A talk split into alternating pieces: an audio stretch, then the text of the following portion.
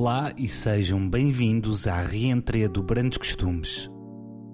Depois de umas férias de verão, o vosso podcast de música portuguesa está de volta para descobrir muito mais. E voltamos em força com o entrevistado que era o vocalista daquela que foi uma das maiores bandas do boom do rock português. O boom faz 40 anos em 2021, tal como também o seu primeiro disco homónimo, Táxi. João Grande falou com o Brandos Costumes há uns anos, mas parece-me a altura ideal para vocês ouvirem a sua história agora mesmo. A história, como muitas boas, começa com um giradiscos. Ainda hoje, meu pai já morreu, nunca tive oportunidade de lhe perguntar porque é que o meu pai nunca me comprou um daqueles giradiscos pequenino, para mim, Epá, porque não eram assim tão caros. Epá, o meu pai não é que tivesse muito dinheiro, mas com os giradiscos nadava. Ele comprou um daqueles móveis enormes, é fantástico, ele colhar, ele quase que metia luvas para, para, para os discos, comprava discos que ele gostasse. E que ele gostava, foi o primeiro disco Beatles que ele comprou, comprou minha causa, Frank Sinatra, Doris Day, músicas de filmes, mas tinham fechado, ele ia trabalhar e ficava os discos fechados, eu não podia ouvir, e então, eu lembro-me de eu olhar pela, pela fechadura, a olhar para os discos ali a babar-me, que eu não, era horrível. Na minha rua, só para teres uma ideia, era, era com muita, muita malta nova, muito, um, um grupo enorme da rua, não havia mais nada para fazer lá na rua, nós passávamos a vida a fazer uh, saltos em altura, uh, andar de patins, uh, hockey em patins, uh, corridas, salto em comprimento. Uh, só havia um fulano que tinha um amigo meu que tinha uns giradiscos, os tais pequeninos, que o pai deixava mexer. Era o único giradisco que havia na rua que nós podíamos ver. Então o papai, ele tinha mais cinco discos, tinha o, nunca mais me esqueço, tinha, tinha o Hello, I Love You dos Doors, tinha um do Ray Charles, tinha um do Demis Russos, tinha um, opa, depois um disco que também, também gostava da música francesa, que era muito importante na altura também. Uh, o Johnny Holiday, a Sylvie Vartan, a François Hardy, depois juntávamos em casa desse fulano, porque era o único, o único sítio onde nós podíamos ouvir, que era sempre os mesmos discos para aí cinco ou seis, e pronto, passávamos ali a tarde a ouvir aquilo, mas era aquele fascínio, sabes como é?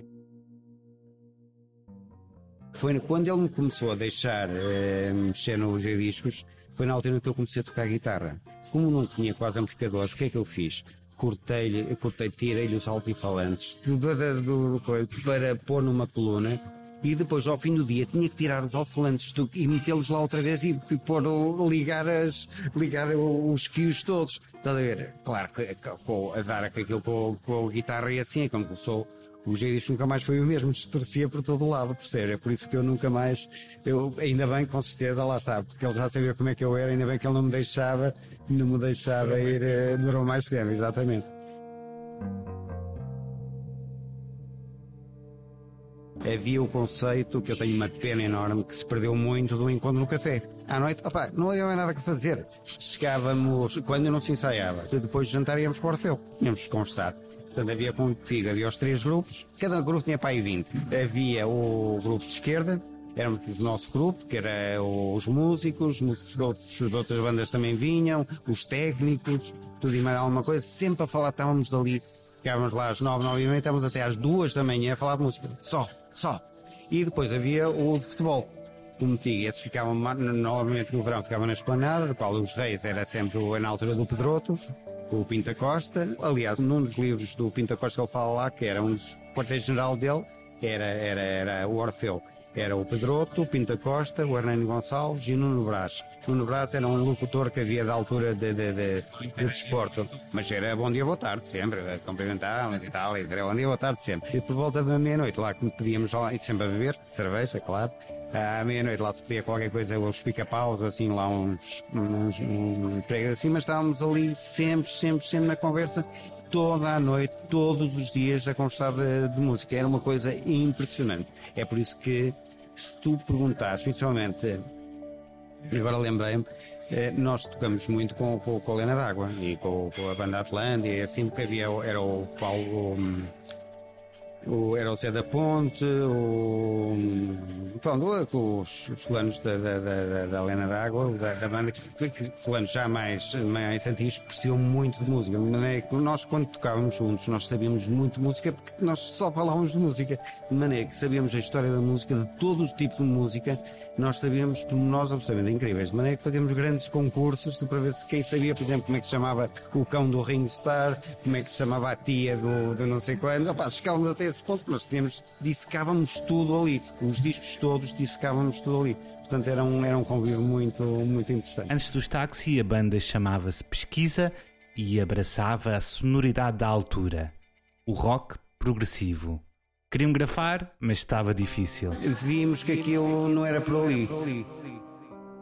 Via-se que não havia grande receptividade de, de editoras, eh, ainda não, ainda não se tinha passado nada, aquilo foi em 76, 77. Andamos pelas discotecas de venda de discos de Lisboa. Na altura foi engraçado, numa das discotecas da Valentim Carvalho estava lá o David Ferreira a trabalhar numa discoteca eh, na Avenida de Roma e ficavam lá os discos à hum, consignação. Não havia lançamento, andamos de porta em porta, eh, nas festas, nos concertos também vendíamos alguns discos, também era uma edição de mil, também foi, foi rapidamente, não é? Não teve nada que saber. Foi complicado, foi muito complicado porque não é, não é só porque, repara, são viagens, é hotel, é refeições é, e, e, o estudo em si, o estudo em si que é, que é eu já não, já não lembro quanto tempo foi, pai, 4 ou 5 dias. Curiosamente, aí é que foi a primeira vez que o Calo entrou no estúdio. Porque nós, eles entretanto tinham-se mudado para Lisboa, o Calo e o, irmão mais velho, e disse: ah, pá, já não querem viver que nós estamos aqui no, no estúdio. Lá apareceram o irmão, o Calo, as namoradas, não sei o que mais, e tivemos lá, para nos dar um bocado de apoio moral, estiveram lá em Lisboa connosco a gravar. Só quando entramos numa editora a sério, porque não era editora, aquilo era tudo nosso, só quando entramos numa editora a sério que aquilo começou, começou a funcionar. Mas voltando atrás, a gravação do disco lá aconteceu e foi. Em Lisboa, na Rádio Foi tudo nosso bolso, tivemos lá, não sei, três ou quatro dias. Pá, na altura não tínhamos dinheiro, não é? Uh, na, nem à altura nem agora, mas na altura não tínhamos mesmo. Foi tudo nosso bolso, a impressão, não sei o quê, porque nós queríamos mesmo fazer alguma coisa. Muitas vezes, antes das coisas terem muito sucesso, parece que vão correr muito mas mal. Mas aquilo, para, uh, se tu ouvis hoje, hoje o, disco, aquilo é uma, é como se fosse Genesis, exatamente. Mountain Up.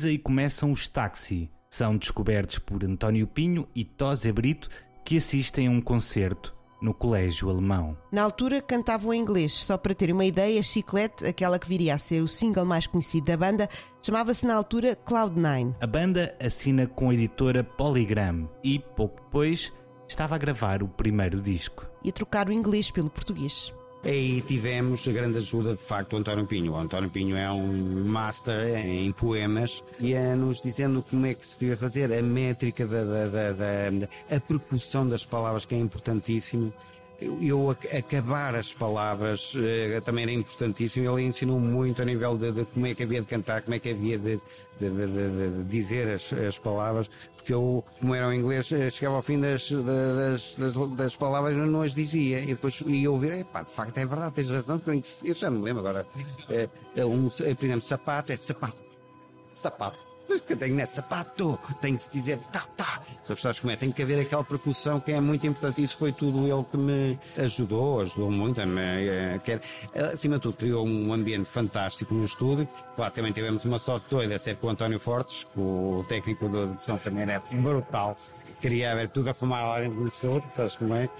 De maneira que foi, foi um ambiente muito bom e mas como digo, aqui eu, é só para a festa deve ter sido para em fevereiro, a festa do Colégio Alemão para em fevereiro.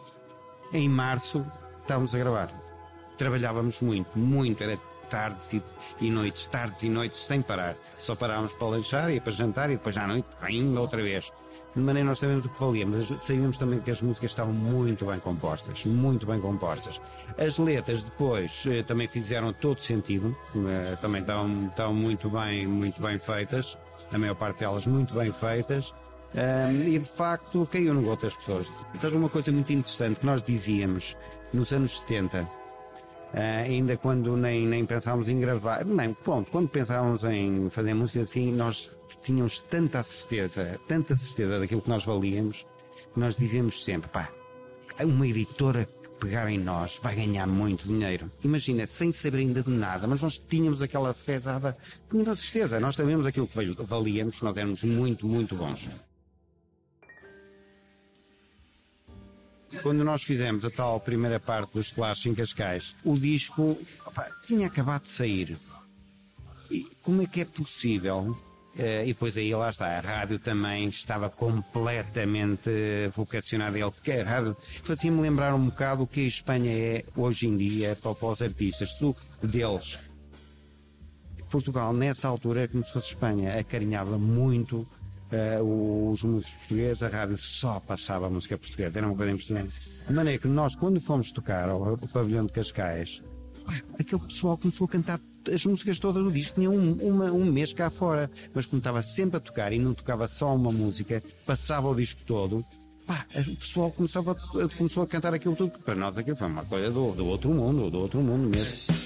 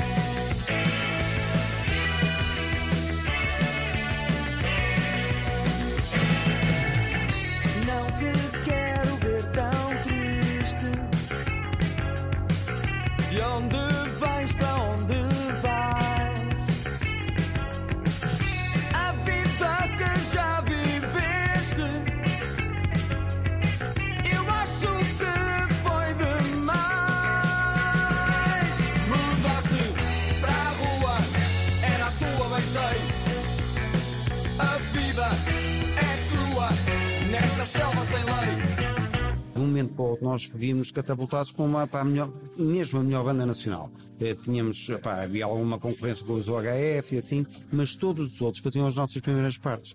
Ver, mesmo a nível Rui Veloso, o Heróis do Mar, a GNR faziam todas as nossas primeiras partes. De maneira que de um momento para o outro nós ficamos lá em cima, quer dizer, foi, foi, foi muito bom. Mudaste para a rua, era a tua, bem sei.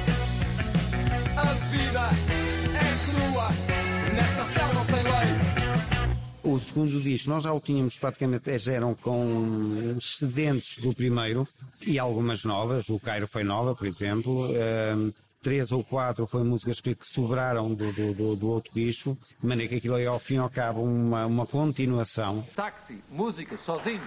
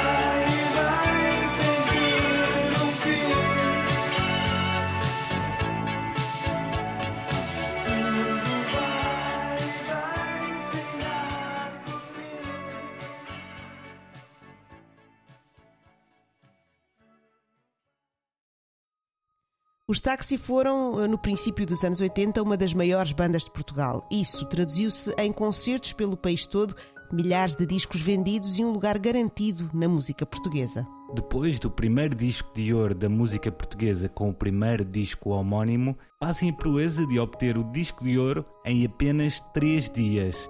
Depois disto, nada foi igual. No ano seguinte, chegava Salute, o terceiro disco da banda. É, é o que eu gosto menos. Eu nesse não tenho, não tenho praticamente participação nenhuma. Casei-me, eh, também estava um bocado farto. Para, que não estamos a falar dos dois primeiros anos, estamos a falar de 10 anos mais dois, que não fazemos outra coisa. E eu aí decidi, pá, quero tirar mesmo, mesmo as férias. De maneira que nem aos ensaios, nem. A nossa composição era mais a nível de. Era nos ensaios, ou seja, punhamos um gravador, não deste, na altura ainda não havia, mas punhamos um gravador a tocar, no princípio, começámos aí a desbundar, e depois no final dos ensaios íamos ver aquilo que tinha, alguma coisa interessante que tinha ficado, e só mais tarde é que metíamos as letras quando as músicas estivessem prontas. Isto para dizer que, portanto, nessa parte foi quase todo feito pelo Henrique Rui, o Salute. Não tem bateria, praticamente é tudo bateria de caixa. Foi na altura que também, ao vivo, começamos a tocar com aquelas hexagonais, acho que é bateria elétrica, não sei o que mais. Eu, eu não acho muito interessante. Eu acho que é, um, que é um disco que não tem assim muita alma. Seja como for, é interessante. Tem algumas partes interessantes, mas não tem, eu acho que não tem o coração que, que, que os primeiros tinham. Que os primeiros, primeiros acho que eram mais, mais, bem, mais bem conseguidos. Mas tem algumas coisas interessantes, de facto. Tanto que ainda hoje, volta e meia nós tocamos o Sing Sing Club, que é uma música que eu gosto, gosto muito. E aliás foi o único que nós lançamos em não sei quantas polegadas. Fizemos um maxi single do 55 Club e do, do lado 2 do, do Flipside tinha um dia, uma música que nem aparecia no, no Salutes, que era As Novas Aventuras de Bingo Bongo. Era qualquer coisa assim. É, mas estava engraçado. Estava diferente. Para não ser a mesma coisa, não é?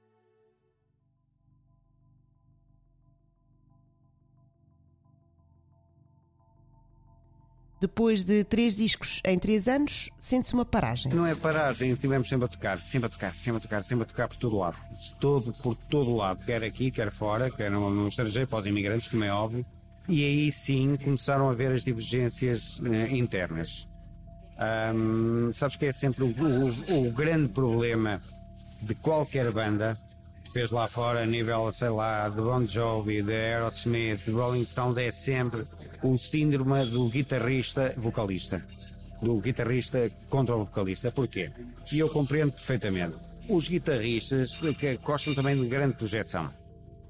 Ah pá, tudo, qualquer, porque antes havia muito, íamos muito à televisão, até porque só havia, era as grandes vantagens. Quando uma ia à televisão, como só havia dois canais, nós sabíamos que todo o país nos estava a ver. Não havia telemóveis, não havia iPads, não havia computadores, havia que nós tínhamos televisão, estava toda a gente a ver, não, havia, não tinha nada que saber. E muitas vezes, também eram aqueles realizadores rascas, que o vocalista punham sempre. O restante estavam mais ou menos no escuro ou só focavam as mãos. E então, então o gajo pá, vai maquiar, não sei o quê, para não só não aparecer as mãos. Depois já ali um confronto muito complicado. Aí entram os egos muito. Se eu tivesse culpa daquilo, eu não tenho culpa nenhuma, mas eu compreendo perfeitamente. Depois o guitarrista, que também é um dos compositores principais da, da banda, como é óbvio, é, que ele acha que só a vontade dele é que é para prevalecer, depois já começa a haver grandes discussões. Eu acho que o nosso grande trabalho final, assim, quatro, foi o The Night, o álbum inglês, não sei se conheces. Acho esse trabalho absolutamente fantástico. Acho que está muito, muito bem. Eu acho que é talvez o disco que eu, que eu, que eu canto melhor. Eu acho que está como muito bem cantado está muito bem misturado, mas foi talvez o nosso último grande trabalho em conjunto. Depois do álbum em inglês, The Night, a banda decide fechar a atividade. Decidimos parar. Depois cada um de nós teve vários trabalhos separados, mais eu e o Rui, mas, mas nada de, de, nada de importante, nada de porque aí começamos a, como a maior parte dos grupos hoje e dos elementos dos grupos de hoje é, por exemplo, nós temos, eu não sei se sabes, nós temos agora, eu tenho agora, eu e o Rui temos uma banda que se chama Os Porto. Eu e o Rui a tempo inteiro e depois temos uh, três ou quatro músicos que tocam connosco. Esses três ou quatro músicos que tocam connosco, cada um deles tem quatro ou cinco bandas. Que tocam, segunda e terça tocam numa, terça e quarta tocam noutra, à noite tocam noutra. Pá, e eu depois, eu ponho-me a pensar de como éramos nós durante aqueles primeiros 10 anos, que era dia e noite a fazer a mesma coisa. Não é fazer a mesma coisa, sempre, sempre, sempre, sempre a tocar.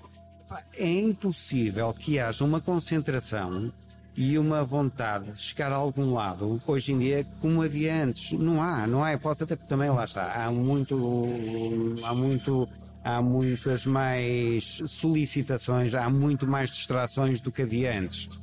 Não sei se é bom ou se é mau, de qualquer maneira, no meu, no meu, no meu entender, eu sinceramente acho que é mau.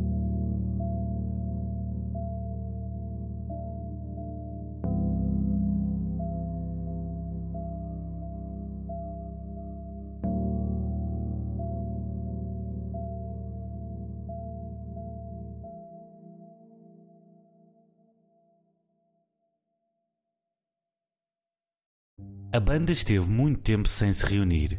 Será que não havia interesse que isso acontecesse? Ah, eu acho que todos nós queríamos, mas nenhum quis dar o primeiro passo. Ninguém, nenhum de nós queria dar o primeiro passo. Um, encontramos, nós continuamos, repara, somos miúdos que nos conhecemos desde miúdos, lá está, é, conhecemos desde, desde pequenos. Eu e o Rui, mais que os outros, mas eu e o Rui conhecemos, não sei, 13, 14, o, o, o Henrique e o Rodrigo conhecemos com 15, 16, é tudo quase ao mesmo tempo ninguém queria dar, eh, dar o, o primeiro passo. Entretanto, também, claro, cada um se casou, casou e depois filhos e não sei o que mais, aquilo mudou, mudou um bocadinho. Depois cada um tinha os seus afazeres e não sei o que mais. Até que depois houve aquela coisa de não sei quantos anos do, da Febre de Sábado, para tocarmos, já não sei, três músicas, pá, ensaiamos para aí um mês. Um mês, porque nós, pá, ou é ou não é. Aquela coisa, ah, é uma, vamos para, para uma brincadeira, para nós não há brincadeira. Ou é ou não é. De maneira que nós, pá, aí, pá, de maneira que quando lá chegámos, aquilo estava já tal e qual.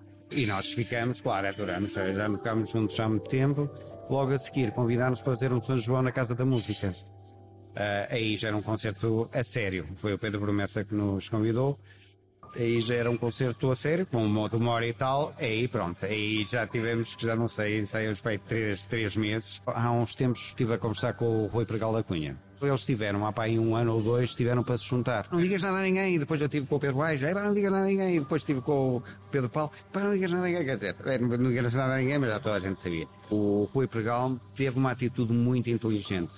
É, que nós não vimos isso. Juntar, porreiro, damos um concerto excelente. Agora, não me falem de músicas novas. Não me falem de criar músicas novas. Pá, esquece.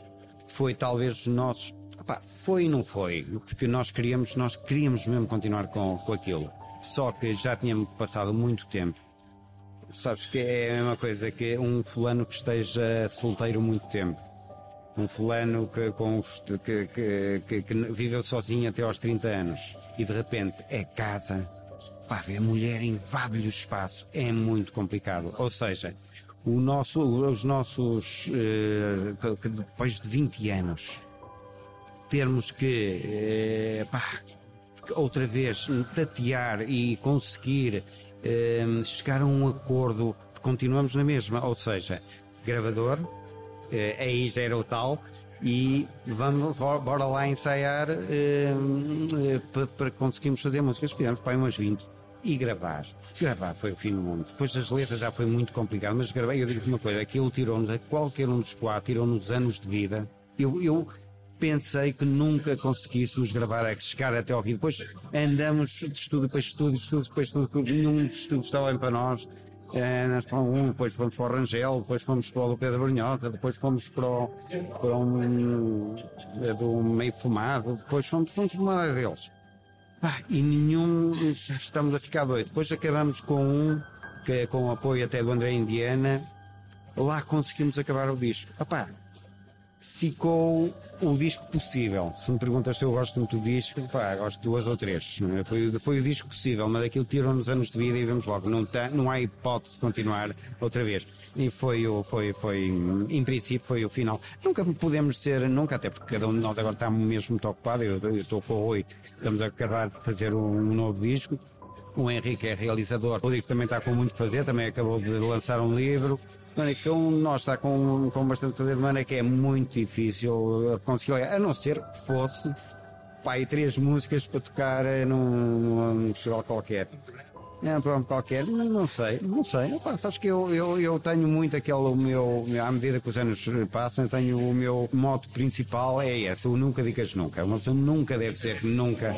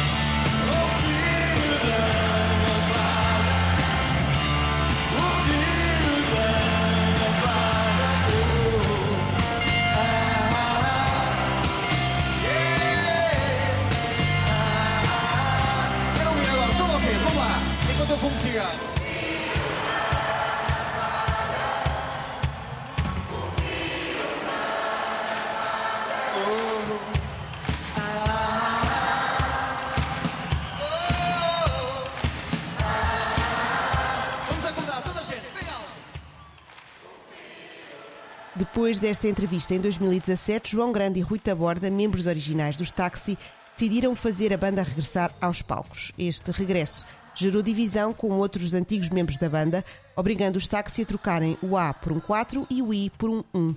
Em junho de 2020 chegaram todos a um acordo e o nome voltou a ser o mesmo de sempre. A banda esteve a tocar regularmente até ser obrigada a parar por causa da pandemia. Durante a quarentena, João Grande e Ruta Borda presentearam os fãs com versões caseiras das suas músicas. A história dos táxi parece estar pronta a continuar. Chegamos ao fim de mais um episódio do Brandos Costumes, o vosso podcast de música portuguesa. Se quiserem ver mais artigos, vídeos e saber as últimas novidades, passem pelo nosso site em brandoscostumes.pt.